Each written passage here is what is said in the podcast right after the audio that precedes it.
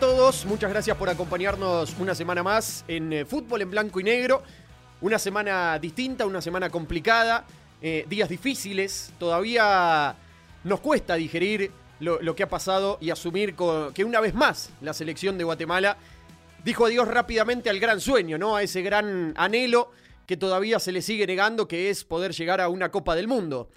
Pero realmente lejos de quedarnos en, la amargura, ¿no? Que genera una nueva desilusión, creo que es momento de que todos hagamos un exhaustivo análisis, una fuerte autocrítica y también, eh, lógicamente, un mea culpa de qué es lo que se ha hecho mal para que la selección nuevamente acumule un nuevo fracaso y no pueda ni siquiera llegar al octogonal final como sucedía en épocas anteriores.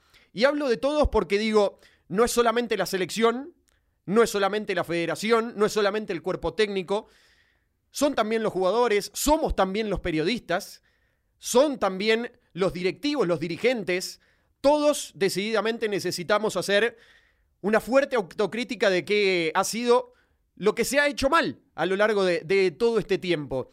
Y me refiero a todo este tiempo no hablando específicamente de este último proceso eliminatorio donde ni siquiera se pudo sortear la primera fase de grupos, ni siquiera se pudo llegar a la segunda instancia de estas eliminatorias, sino pensando en ir más atrás, pensando en corregir el rumbo desde las bases, unas bases que hoy podríamos decir que están casi completamente perdidas. Digo casi porque todavía hay una luz de esperanza y porque siempre se puede trabajar en pos de mejorar y en pos de que el fútbol guatemalteco pueda empezar a resurgir. La eliminación no es una sorpresa. Este prematuro desenlace del camino a Qatar no, es atribuible tampoco al destino o a la mala suerte. Yo creo que este nuevo paso en falso de la selección y este abrupto final de un nuevo proceso eliminatorio no es más que una crónica de una nueva decepción anunciada, algo que se veía venir, podía ser contra Curazao, podía ser contra Panamá, quizá con mucha suerte y viento a favor podía ser en el octogonal, pero era algo que se veía venir, que podíamos eh, llegar a percibir. Negro querido, ¿cómo estás? Bienvenido como siempre. ¿Cómo estamos? ¿Cuál es el, sentimiento? ¿Cuál es la, sensación? ¿Será tristeza? ¿Será bronca? ¿Es impotencia? ¿Es resignación? ¿O es costumbre? No, mira, Mati, em, saco la costumbre, no me gusta se- ser costumbrista en este sentido, en el resultados deportivos. Siempre he sido competitivo en todo aspecto de la vida, digo, hablo no- en lo personal, y es por eso que me siento eh, frustrado, me siento enojado con esa bronca de aficionado, porque en este caso ahora soy aficionado guatemalteco como Chapín, eh, ver lo que su- ha sucedido. Podríamos decir eh, la crónica de una muerte anunciada en cuanto a esto de resultados, porque creo que ya íbamos heridos, íbamos heridos y la gente no quiere, no quiere pensar que hay factores, que hay factores externos que contribuyen mucho al fracaso deportivo. Y muchas veces lo que vemos es un resultado, es un resultado, un mal resultado, y no me refiero al marcador, me refiero a un mal resultado de herramientas, de mm, material humano, Porque siempre vemos la punta del iceberg, negro. Exacto. Y no vamos al detrás de escena, a, a las bases, a las raíces. ¿no? Exactamente. Que desde ahí se están haciendo decididamente las cosas mal. Perdón que te interrumpa, Dale, pero dale, dale. primero contémosle Oh, a la sí, es gente. cierto. Observen qué linda la pelota personalizada que nos mandó la gente de Molten con nuestro logo del programa de fútbol en blanco y negro, con nuestros nombres. El agradecimiento para Molten y para quién más. Para? Pablo, para Pablo, obviamente, para Pablo que está ahí al, al frente de Molten Guatemala, gracias por sumarse a esta campaña del, del podcast en blanco y negro, así que bienvenido Molten a esta campaña, Molten Guatemala, así que gracias. Y recuerde que Molten no solo es fútbol, es, es playa, es, eh, es fútbol eh, 11, es eh, fútbol 5, así que pueden encontrar las características principales de esta pelota. Está tremenda, ¿eh? Sí, está tremenda. Te digo, los colores, la combinación, los logos. Así que muchas gracias a la gente de Molten. Eh, te decía, ¿no? Sí, sí, vemos vemos la, la- la punta del iceberg y no vemos el, el- el fondo de la cuestión, el quid de la obviamente, cuestión. obviamente eh, esto es como lo último de un torneo. Recordar la final, pero no cómo llegaste a Claro. la final. Ese primer partido que te dio el zarpazo, eh, la jornada 6 que te acomodó para ya no perder puntos o estar en una mejor posición y en una zona de clasificación, y eso te da cierta ventaja sobre aquellos que están luchando y que día a día es una final. Y por eso hay muchos equipos que dicen cada partido es una final. Por supuesto, porque la complicación es diferente. Pero, perdón, la punta del iceberg aquí es el resultado. Un denominador común, el técnico. perdón, cada técnico que ha pasado por selección Guatemala no ha logrado nada. O sea, me refiero a selección mayor. Hemos estado muy cerca y tan lejos a la vez. Entonces, no es limpiarte la bronca con el técnico, con los jugadores, que tienen su grado de culpabilidad. El técnico a veces en la terquedad, en la convocatoria, en su decisión, pero al final de cuentas es el que manda porque está sentado en la silla. Y ah, nos puede o no gustar, y a veces los números pueden hablar esa, esa forma. Hay situaciones en las cuales tal vez la no continuidad de un cuadro base sí te hace pensar el por qué. Y entonces sacas conclusiones. No sé si te parece mm, coherente lo que estoy hasta este momento hablando. Sí, sí, sí, totalmente. Vos sabés que cuando te, describía eh, cuáles podían llegar a ser las sensaciones, en algún momento te mencioné la costumbre. Y vos me decías, por lo menos yo no. ¿Sabés por qué te lo digo? Porque desde, desde el otro día, desde la eliminación hasta acá, he hablado con, muchos amigos, con colegas, eh, con gente eh, cercana. con el guatemalteco Promedio. Promedio, común, exactamente. Con la, con la gente de la que nos rodeamos en el día a día.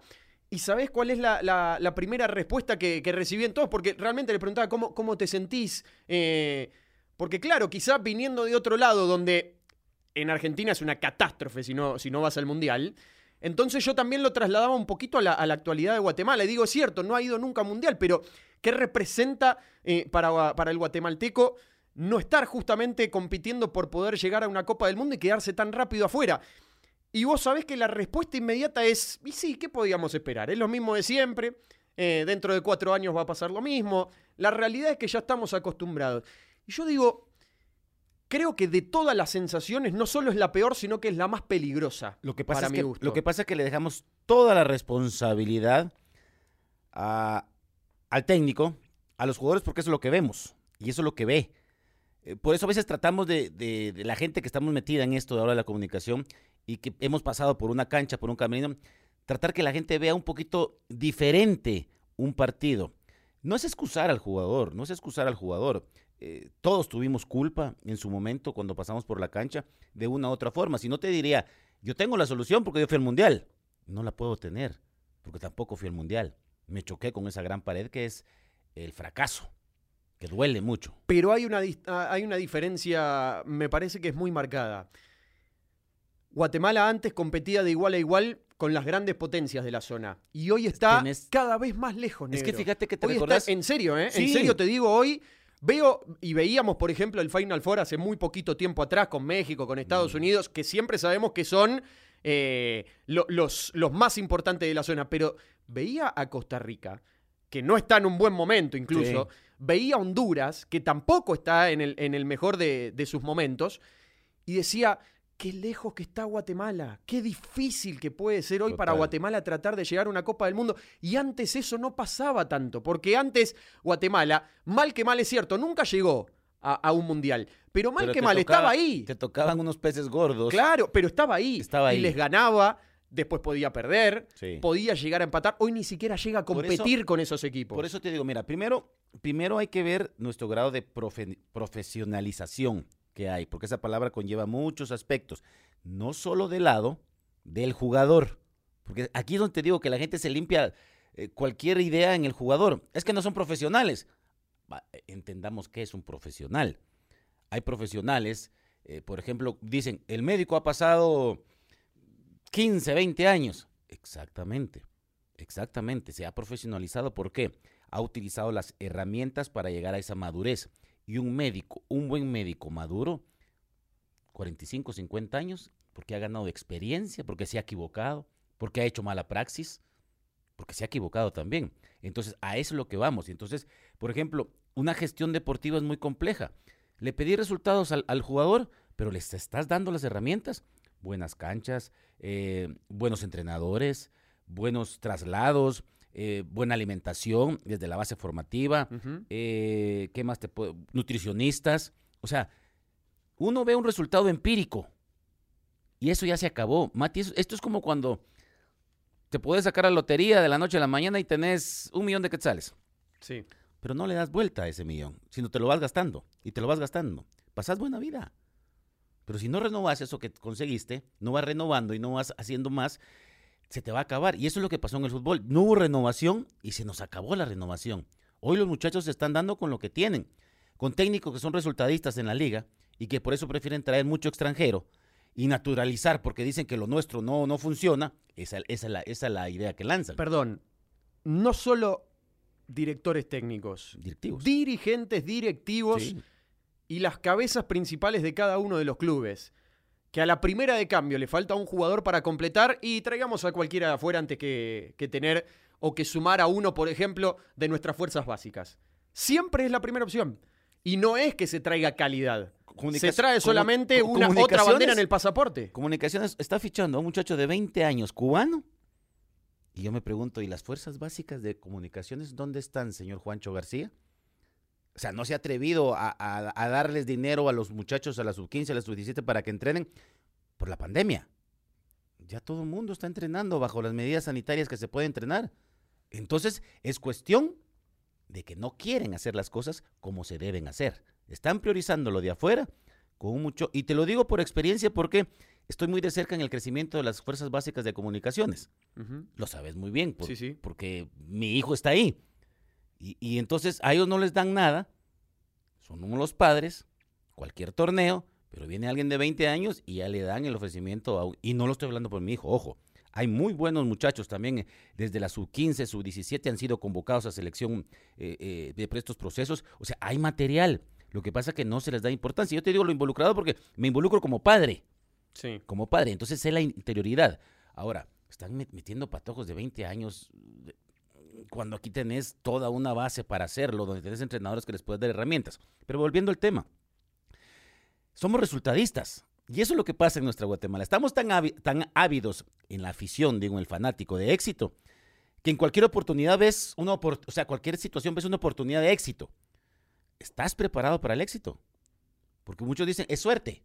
La suerte no existe, existe el éxito, existe el trabajo. Y si por ahí decís, me sonrió la suerte, es porque hay que trabajar para que te sonría un poco también. A veces la diosa fortuna en cuanto a un resultado, en cuanto de repente ganaste este partido y el otro lo perdió y pum, te catapultaste. Pero tuviste que hacer tu partido, tuviste que ganar, tuviste que obtener ese resultado. ¿Te acordás que la semana pasada, en el episodio anterior, se lo, se lo mencionábamos a, a Gerardo País y yo Sí. citaba una frase que él había dado en una, en una entrevista hace más de medio año, ocho meses aproximadamente, en la cual País hacía foco justamente en lo mucho que le había costado y que le seguía costando hacerle entender a los dirigentes y a los clubes que tenían que trabajar en sus fuerzas básicas, en sus juveniles, en la captación de nuevos talentos. Se la citamos y él nos decía, y me sigue costando. Y yo sigo preguntando, pasaron ocho meses de aquella declaración, pero podemos irnos mucho tiempo más atrás. ¿Qué cambió? ¿Qué cambió? ¿Qué, ha- qué han hecho de distinto los clubes? ¿Qué se ve de diferencia en cuanto a la competencia de los juveniles? Juveniles que de hecho, juveniles que de hecho, ni siquiera están compitiendo, Heraldo. No. ¿Qué está haciendo la sub-20? ¿Qué está haciendo la sub-23? No juegan desde 2019 y 2018 oficialmente. Sí. Oficialmente. Después podemos hablar de los amistosos en el camino, en el medio. Y, y escúchame, Mati, mucha gente no quiere entender. Mira, no quiere entender. Porque yo digo los factores. Ahora, que sean los preponderantes es muy diferente, pero son factores que influyen en un producto. Esos dos años de suspensión, eh, insisto, nos trajo retraso. ¿Por qué? Porque no trabajamos Claro, internamente. Yo, yo en eso siempre. A ver, no es que me pongo en la vereda de enfrente tuyo, pero siempre te marco esa diferenciación, insisto. Los suspendieron para jugar. Exacto. los suspendieron para vos- competir. el no tema. para trabajar. No para seguir eh, generando nuevos talentos. Ah. No para que después, cuando se levante la suspensión, vos ya tengas la, selección confirmada, empezar de afirmada. nuevo, empezar de nuevo. Claro, vos tenés. A ver, ¿sabés qué sensación me deja a mí? ¿Qué? Que como pasaron dos años y no podíamos competir, y listo, ¿para qué vamos a trabajar si no vamos a competir? Pero ¿sabes qué pasa? el- el mensaje es ese, el pensamiento es ese, no tengo ninguna duda. El directivo se escudó en esa sanción para no trabajar. El directivo dijo, estamos suspendidos. Se perdieron procesos. No se habían perdido procesos. El proceso podía seguir. Lo que no teníamos es la participación internacional para lograr un objetivo. Ahora, ahora me pregunto, Mati, Y si el proceso hubiese seguido y no se alcanza el, el objetivo, también se pierde el proceso. Claro. O sea, porque entonces no se alcanzó el objetivo, se disuelve la selección. Llámese sub 15, sub 17, sub 20, sub 23, se disuelve porque no se logró el objetivo. Entonces, yo a lo que voy, e insisto y quiero que comprendan esto, es que esos dos años no nos dijeron no trabajen. Internamente había que fortalecerse. Había que fortalecerse. Esos patojos que, por ejemplo, se, se iban a perder un pre, preolímpico, premundial, lo que quieras llamarle. Sí. Bueno, listo. Fueron decisiones dirigenciales. Bueno, entonces en lo interno, fortalezcamos porque esos patojos pueden pelear eh, los eh, de sub-17, por ahí la sub-23 cuando ya estemos, o sub-20. Negro, esos jugadores el día de mañana son los que van a estar jugando las la eliminatorias selección para llegar a cada mundial. Exacto. Y eso es lo que no se ve. Hoy estamos contentos por la aparición, por ejemplo, de Santis. Uno solo. Uno solo. Que no te va a salvar, que no te va a cambiar la ecuación. Que es importante tenerlo, sí, está buenísimo. Pero no hay más. ¿Y, cuánto cuesta que aparezcan nuevos talentos? ¿Y sabes a qué te lo uno? Por ejemplo, ¿qué es de la vida de, de las, de las fuerzas básicas de los clubes? ¿Dónde están compitiendo? En un torneo que ni siquiera se juega y que no se va a jugar. Por lo menos en el corto plazo no se va a volver a jugar. Chicos que jugaban como mucho, ¿cuánto? ¿10 partidos por año? Sí. ¿Y dónde está, dónde está el proceso? ¿Dónde está la formación? ¿Dónde está el crecimiento? ¿Dónde está el trabajo? El único, el único jugador que sobrevive a aquel, aquella famosa selección del Mundial y que hoy está en nuestra selección mayor es Marvin Ceballos. Es el único. Entonces me van a decir, ¿dónde están los procesos? Y es lo que yo pregunto. Si se, si se tachan de no, pa- de- de- de no participar por dos años, los procesos tienen que seguir. Yo te digo, a veces la gente dice, es que nuestros futbolistas no son profesionales. Y te lo decía y te lo recalcaba. Pero, por ejemplo, eh, decimos que son profesionales porque dice que reciben un, un, eh, un pago a cambio de lo que hacen. Sin embargo, el significado real de profesional es una ocupación que requiere conocimiento especializado de lo que se va a realizar. Ahí que es, el futbolista guía por conocimiento empírico. El chamusquero de antes que le llamaba Sí. porque no tenemos base. Eh, segundo, a esto se le suma la formación, que es capacitación educativa de diferentes eh, niveles, básica, medio, superior. La calidad de persona que llega a entender ese conocimiento. O sea, también tiene que ir de la mano el estudio para entender, para discernir, para poder tomar decisiones que no sean empáticas o que no sean simplemente porque yo solo sé patear la pelota. Tienes que buscar también eh, lo bueno. Según cada caso, dice, y lo complementa con el control sobre el contenido de trabajo, autorregularas- eh, regulación, organización propia mediante colegios eh, profesionales, sindicatos o gremios. Es que quiere decir esto, el apoyo general, el macro, no el micro, para la formación de un, de un jugador. Un jugador, Mati, vos venís de una cultura totalmente futbolera y dijiste algo. Si Argentina no es un pecado, pero vos crees que la estructura base de Argentina se puede comparar con lo que podemos tener aquí en Guatemala. No, para nada.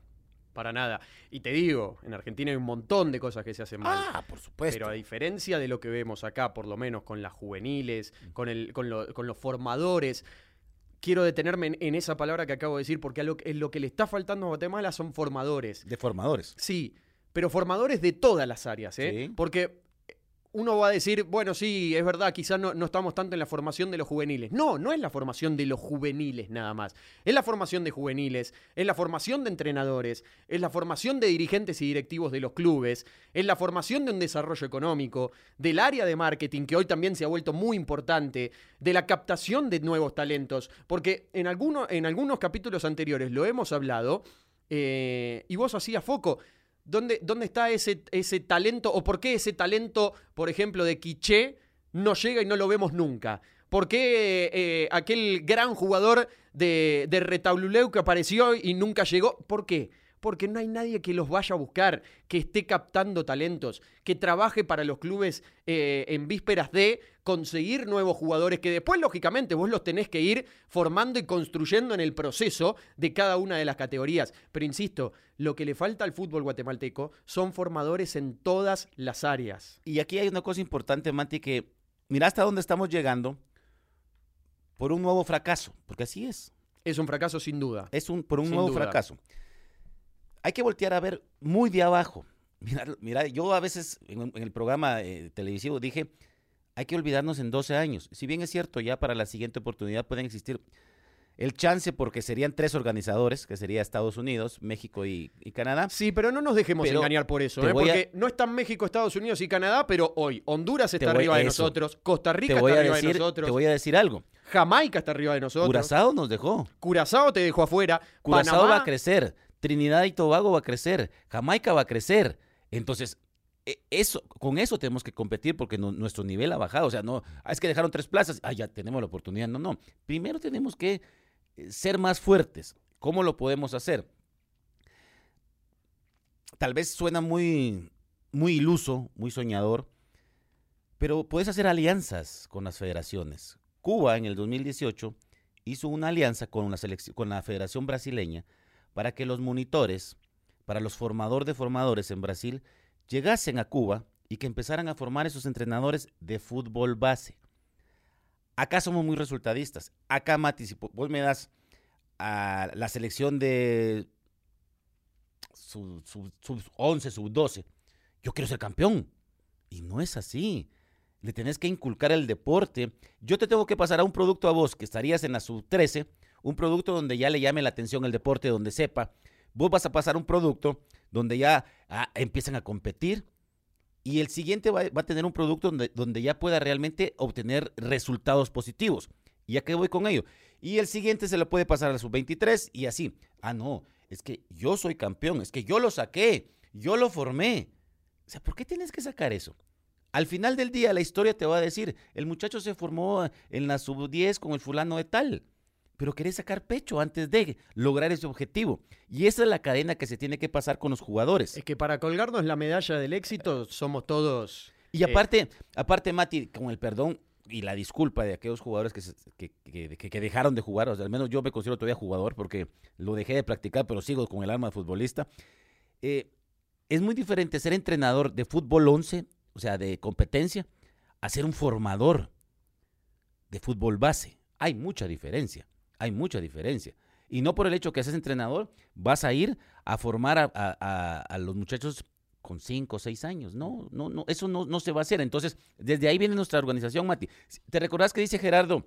Lo tuvimos acá. Es que yo no soy el obligado, o sea, a la, masificación del fútbol o algo por el estilo.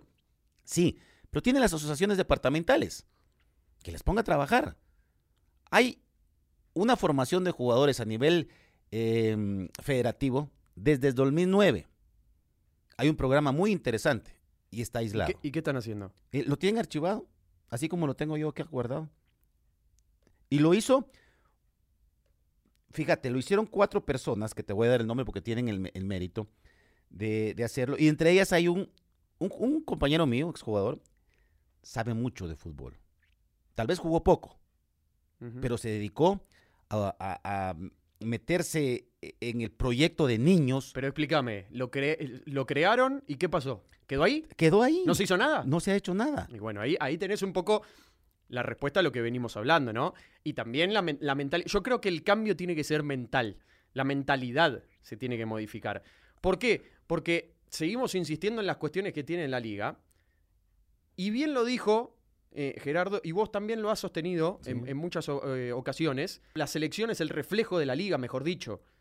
Entonces, si la liga se preocupa por traer extranjeros, por solamente formar eh, planteles preocupados en salir campeón, pero con jugadores de afuera porque no se confían en los de adentro.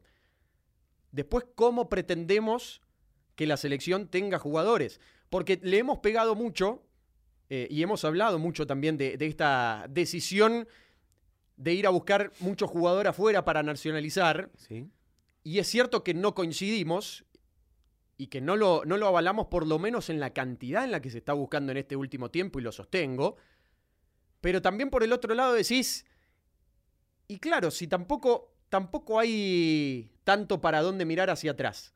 Porque después la liga o los, los clubes dicen, me falta un extremo. Y mirá, está, está este chico que es muy interesante, tiene 20 años del club. No, pero vayamos a buscar a. Vayamos a buscar al, al 9 de, de la tercera de Brasil. Sí, ¿cuál es la primera opción? Un extranjero. De la tercera de Brasil, ¿eh? De la tercera de Argentina. porque- porque Póngale cobra- el, porque el país que poco. quieran. Claro. Pero porque pónganle el nombre que quieran. Insisto, el nombre, el país eh, que ustedes quieran. Pero digo, no es que viene la primera opción. Es que yo no estoy en contra. países. Yo no estoy en contra, mira, Mati. yo no estoy en contra del, del trabajo para todo, el, para todo el mundo, de cualquier nacionalidad.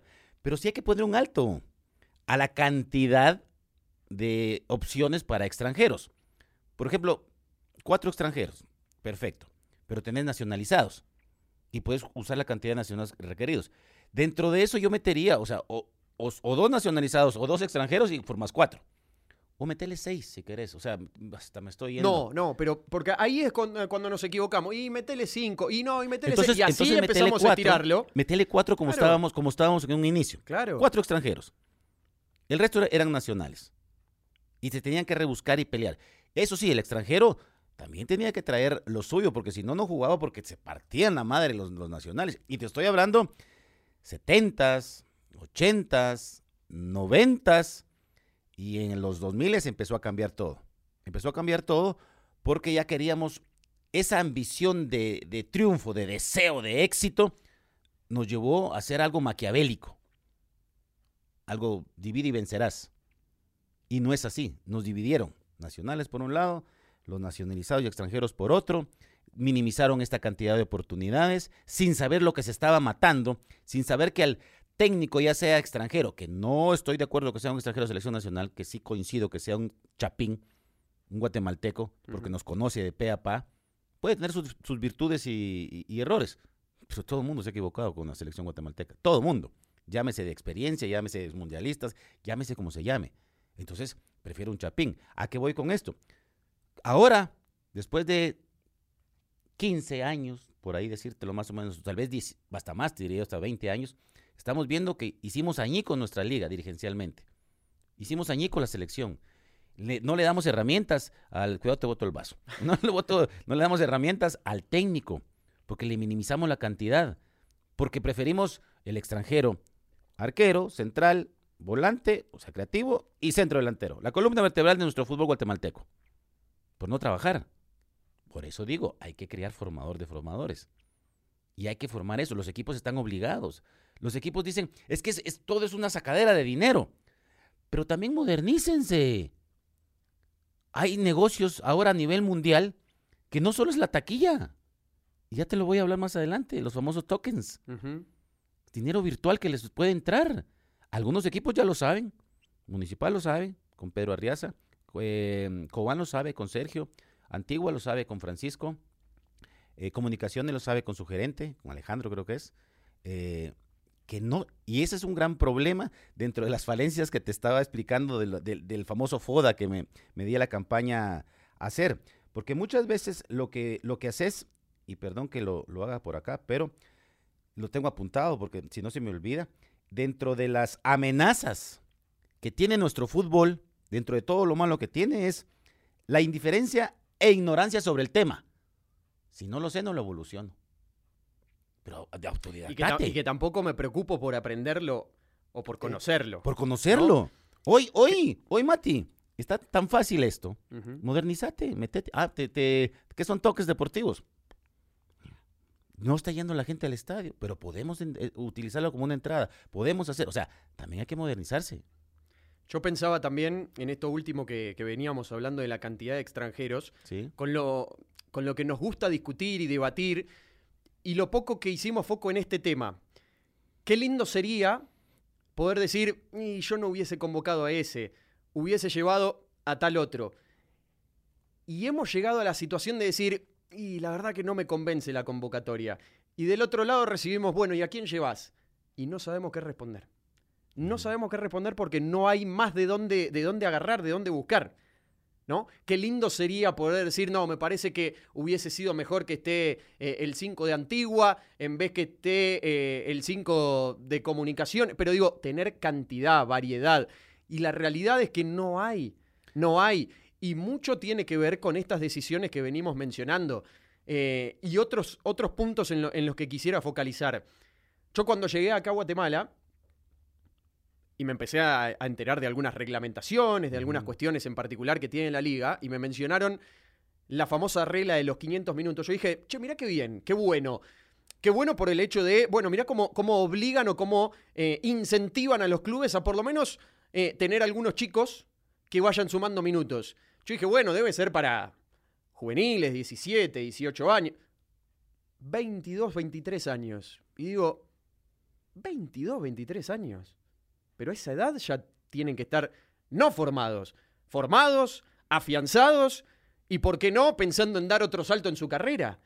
Entonces, de ahí también empezamos a, marcar una diferencia. ¿No sería al revés, menores de 22? Claro, yo digo, o sea... Hasta 18. claro, ¿cuál es la obligación? O sea, ¿en, pos de qué? ¿De beneficiar a quién? ¿No se dan cuenta que terminan perjudicando en realidad al fútbol guatemalteco? Porque yo creo que son medidas en las cuales se hacen para beneficiar entre ellos mismos. Sí. Entre ellos mismos, porque dicen, y no la pongábamos en 18, 19, porque eh, quizá todavía no tienen ritmo de competencia, lo tenemos que eh, poner y quizá perdemos un partido. Y bueno, macho, bancátela. Y bancátela. En, algún momento hay que formar a los chicos, porque si no, después. Y tienen que empezar a, tener eh, que, tener ritmo de juego en, los primeros equipos. ¿De qué me sirve sumar minutos con un jugador de 22, 23 años? Que, está bárbaro que tenga lugar en el equipo, pero no como las apariciones nuevas. Lo que pasa es que dentro de las tomas de decisiones en esta base de este tipo de discusiones eh, obviamente están los dirigentes de cada, los representantes o dirigentes o gente que pertenece dentro de eh, la federación a un club.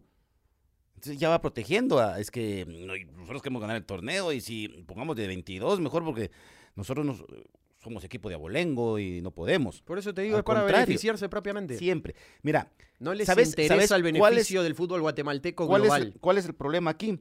Que se anteponen los gustos personales y las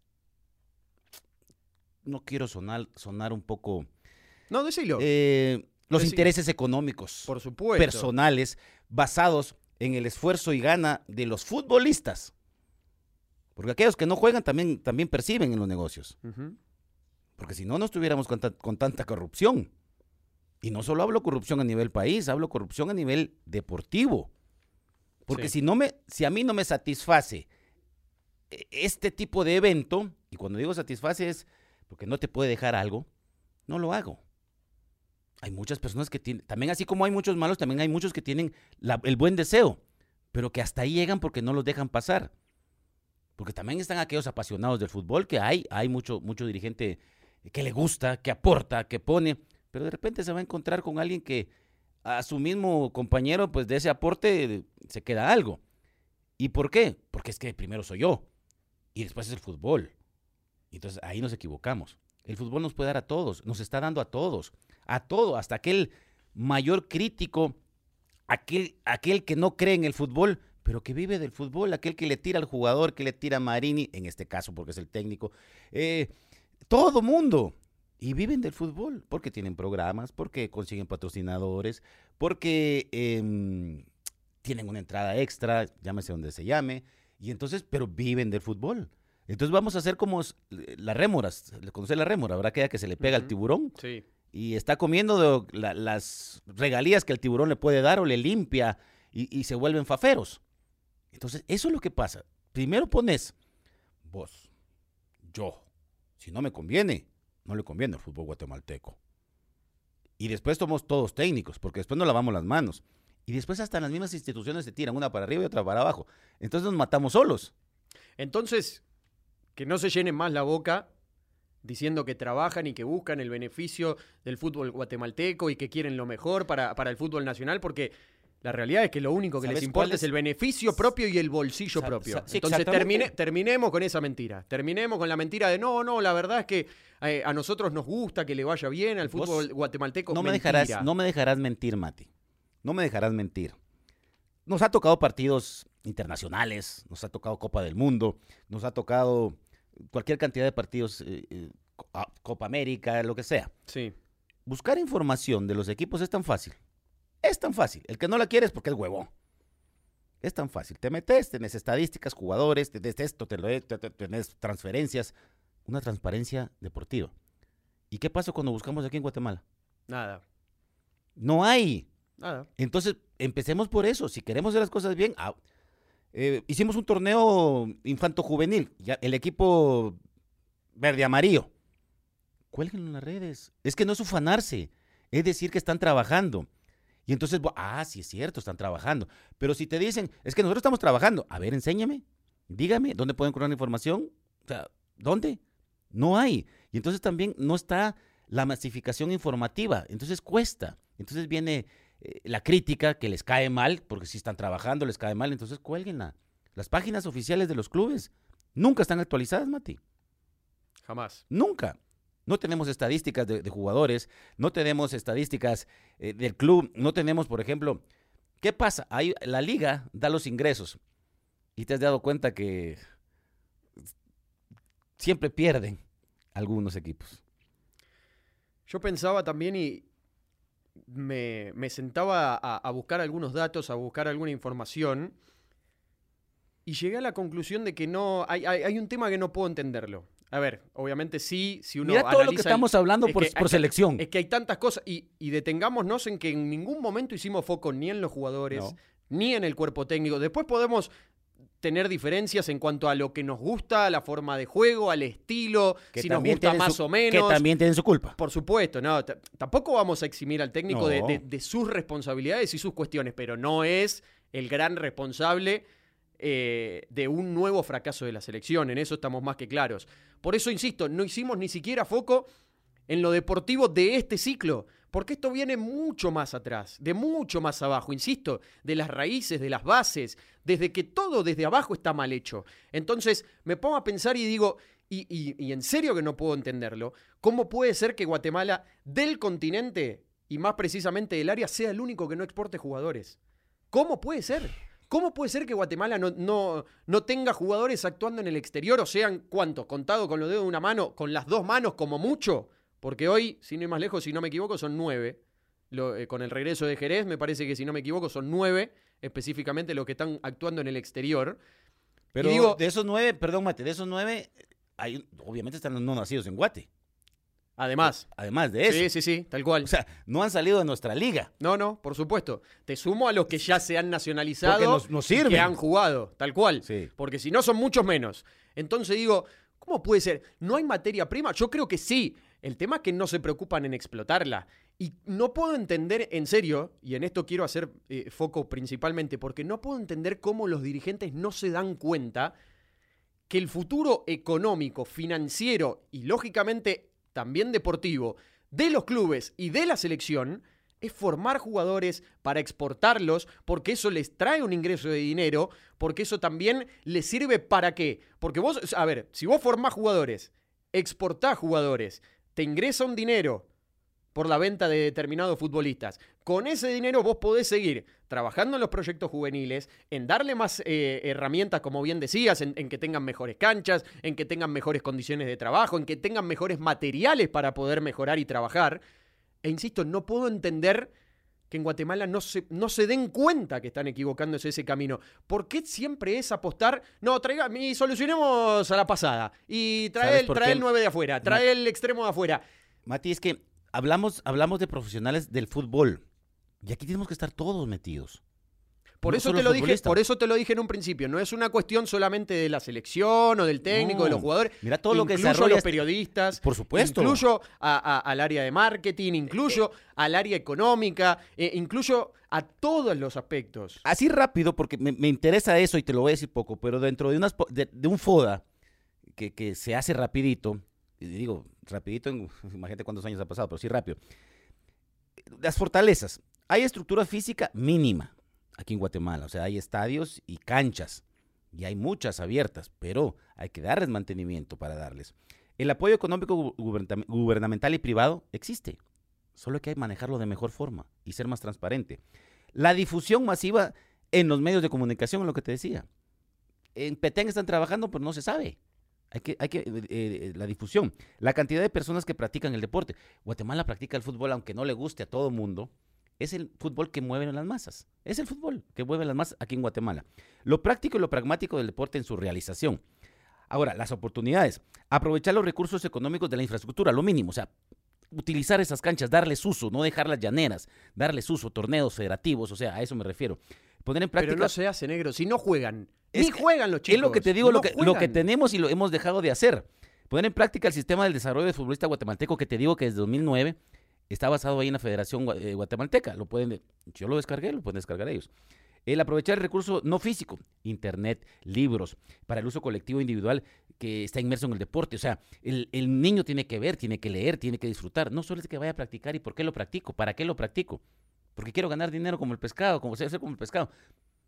O sea, hay un, un sinfín de situaciones, porque ahora todo es el pescado. Obviamente es nuestro mayor referente en el fútbol guatemalteco, porque sí lo es, eh, futbolísticamente hablando, y es un respetable porque se ganó el derecho, pero obviamente también cuando estaba, le tiraban, pero a morir. Le tiraban a morir y ahí está, les daba resultados. O sea, por eso te digo que es la, la gente aquí es, es malinchita y se lo olvida. Y- ¿Sabés que veía los números de es- último? Perdón, sí, dale. No, y te iba a decir. Y dentro de las debili- debilidades, rapidito, es la estructura y la, y la actitud politiquera de la dirigencia del fútbol nacional. Era lo que vamos. O sea, yo lo hago porque quiero una plataforma política, porque quiero esto y estoy en el deporte. O sea, tenemos que estar en el deporte para el deporte. Y si estás para el deporte, también los dirigentes, con el perdón, hay muy buenos, pero también hay muy malos, que se deben profesionalizar. Marketing deportivo, lo que decías. Estructura deportiva. ¿Para qué? Para entender los negocios deportivos. Para que sepan que hay que invertir en los muchachos. El día de mañana se venden 3, 4 jugadores y con eso ya pagaste. De 10 a 14 millones anuales se puede hacer la masificación del deporte mínimo en Guatemala. Eso lo sacas fácil con la venta de 3 o 4 jugadores. Vos sabés que con esta última fecha de eliminatorias, ya para, para ir cerrando este nuevo episodio, no me digas. Mira que me, digo- me dejé todo el tintero aquí, hasta voy a cerrar ya la compra. Es que no, no, nos deja tanto, e insisto, en ningún momento hablamos ni de, de No. técnico, ni de planteo Pero lo podemos hablar táctico, rapidito. ni de jugadores. Pero digo, ¿vos sabés cuántos jugadores en las, en las selecciones del área de un CAF? Sí, lo sé, pero sa- ¿Sabés cuántos jugadores eh, en las selecciones en esta última eliminatoria formaron parte eh, de, la, de sus seleccionados viniendo de afuera? El Salvador tuvo 7 que juegan en el extranjero. Panamá tuvo 20 que vienen de afuera. 20. Los 11 titulares que jugaron el último Sí, partido con Dominicana, Dominicana. y 9 suplentes, todos juegan afuera. Nicaragua tiene 7. En esta última convocatoria, insisto, ¿eh? hablando de esta última convocatoria. Haití, que no es del área, no es de un CAF, pero también para que, que les sirva a ustedes para entender y contextualizar. 14 jugadores de Haití juegan afuera. De Haití, sin desmerecer a nadie, pero digo, de Haití. ¿Cómo duele eso? Honduras 10, Costa Rica 11. ¿Sabes Guatemala cuántos? Tres. Tres y sumamos nueve que no son nacidos. Tres en esta última convocatoria. Hagen, Pelem, Peleg, perdón, y Lom. Y Lom. Tres solos. Y si nos vamos un poco eh, a, a- a- a los números globales, porque estamos hablando de los que fueron convocados, ni hablar de los que juegan afuera y no formaron parte por lo menos de esta última convocatoria. ¿Sabe dónde está Guatemala? Por lo menos en, en un estudio que, que se realizó hace, hace poquito menos de un año. Sí. Lógicamente, eh, los números se han actualizado. Hoy Guatemala, en ese momento Guatemala tenía cinco nada más jugando afuera. Hoy en día, como te decía, entre nacionales, nacionalizados y demás, tiene nueve, diez. Está por debajo de Nicaragua, de Cuba, de Haití mismo, del Salvador, de Trinidad y Tobago. Trinidad y Tobago tiene más de 30 jugadores jugando en el exterior. Sí. Y todo, Bermudas tiene más o menos la misma cantidad que Guatemala. Entonces, Mati, todo eso es estructura de trabajo. claro, Panamá tuvo que ausentarse, Panamá tuvo que eh, trabajar mucho para hacer canchas, para hacer eh, eh, espacios para la práctica. Se ausentó mucho del fútbol y eso ahora lo tiene con jugadores afuera. La misma Alemania, ¿te recordás? La Alemania del 2000, que no ganó ni un solo partido en la Euro, ¿te recordás? Que tuvo que reivindicarse con jugadores sub-23. Sí. Y después vinieron todos los, los triunfos. Después ganó todo a nivel juvenil, eh, mayor, porque inclusive el 2014 se lleva, se lleva todo, todo, todos los pergaminos. Tuvo que ir a reivindicarse Alemania, con Sí. mucho trabajo y estructura. Un país que nos lleva años luz, pero entendieron que había que renovarse. ¿Por qué no entender que nos tenemos que renovar? Cambiar todo. Si ya nos dimos contra la pared mucho tiempo, hagamos pequeños cambios, o grandes cambios, diría yo, grandes cambios en toda la estructura y que nos sirva para, para, para beneficiarse todos en cuanto al fútbol. A los directivos, a los entrenadores, a todos los protagonistas, al fútbol guatemalteco en general, en general digo, le hace falta sincerarse. No sirve de nada vender eh, espejitos de colores, de no, eh, el objetivo es llegar al Mundial, vamos a llegar a la Copa, eh, podemos pelear de igual a igual con las grandes potencias. No sirve de nada, no sirve de nada. Sean realistas, planteen metas a corto, mediano, largo plazo, pero metas conseguibles en el tiempo. No, no, no nos vengan a decir una cosa por otra con tal solamente de quedar bien para la opinión pública.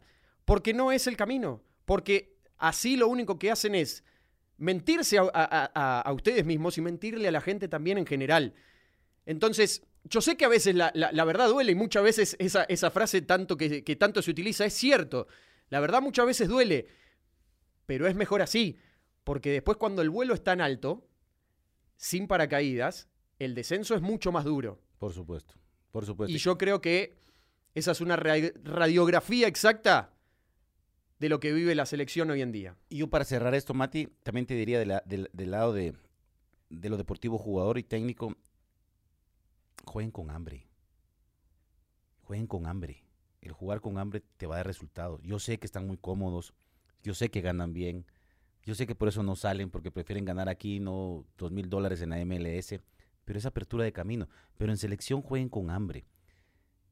La, afición se ilusiona con que ustedes se barran, con que empujen, con que arañen, con que se vea la gana de, ganar y, no a veces la, la, falta de sangre. Yo sé que no entran a la cancha a perder, yo sé que no entran a perder, pero a veces sí se requiere un poco más de esfuerzo. La calidad la pueden tener, pero un poquito más de esfuerzo, más de esfuerzo. Y si hay que, antes decían, la pelota o el rival, ahora pasan ambos, que pase una. Realmente que luchen. O sea, yo sé que le, hacen el esfuerzo, pero un poquito más, un poquito más de hambre y los resultados llegarán. Cuando digo hambre es, olvidémonos lo cómodo que pueden estar los equipos. La selección necesita triunfos. Olvídense eso. Ustedes regresan al equipo eh, con el salario, como todos regresábamos, pero la selección necesita triunfos, necesita eh, y la afición también necesita que se encariñen y que hagamos ese macho otra vez de nuevo para empezar con la nueva ilusión. Sé que, lo, sé que algunos lo hacen, pero quisiera que todos se sumaran a eso, que jugaran con ese hambre y que la afición no viera. Se ve, la muchachos se ve y hay algunos que les falta. Gracias por habernos acompañado una semana más. Esto ha sido un nuevo episodio de Fútbol en Blanco y Negro. Something is cooking. Barbecue Media.